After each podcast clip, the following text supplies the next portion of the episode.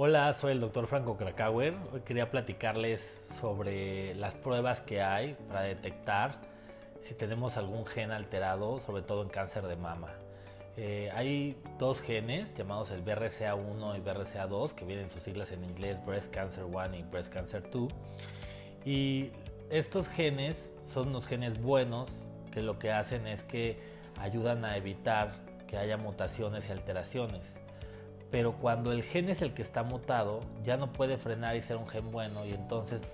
la enfermedad se desarrolla. Y lo malo es que estos genes cuando los tenemos, cuando tenemos la mutación, la posibilidad de desarrollar cáncer de mama se va casi a 50% y aparte podemos desarrollar cáncer de ovario hasta un 40%. Y también podemos tener cáncer de mama de un lado y tener cáncer de mama bilateral en el otro. La buena noticia es que eso solo eh, pasa en el 5% eh, de los tumores de mama, o sea, no, no todo mundo puede tener esta, eh, esta mutación y solo en casos específicos tenemos que hacer estas pruebas genéticas de ADN para detectarlo. ¿Cuándo es muy importante hacerlas? Cuando tenemos una mujer en cáncer con cáncer de mama en la familia menor a los 40 años, cuando tenemos ya más de dos casos en la familia, de, o sea, muy cercanos como mamá e hija o hermanas,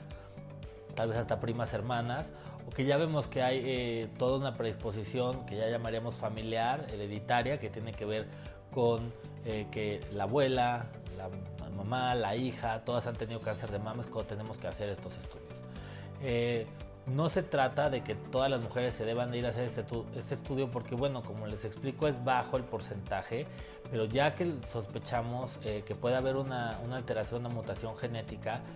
este, este estudio nos va a ayudar mucho. ¿Cuál sería el tratamiento? Bueno, pues el tratamiento es, por ejemplo, usaré de ejemplo a Angelina Jolie,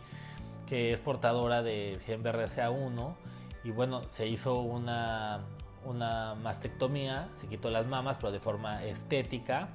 conservando la piel, la areola y el pezón, teniendo unos implantes y de esta manera pues reduce a, cero prácticamente su riesgo de desarrollar cáncer de mama. Y también, bueno, hacerlo forectomía, quitar los, los ovarios, una vez que se tiene la paridad satisfecha, también nos ayudaría a reducir pues a cero la posibilidad de desarrollar eh, cáncer de mama en los ovarios y en las tubas uterinas, porque también este, las tubas uterinas o trompas de falopio pueden desarrollar cáncer cuando tenemos esta mutación. Afortunadamente la genética pues ha, pues avanzado mucho, hoy tenemos eh, estas, estas pruebas a disposición y bueno, hay que tomarlas con reserva, no son para todos,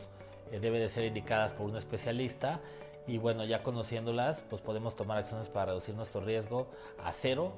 de poder padecer cáncer de mama o cáncer de ovario. Y también esto se puede, puede pasar en los hombres que pueden desarrollar cáncer de mama o cáncer de próstata asociado a estos genes.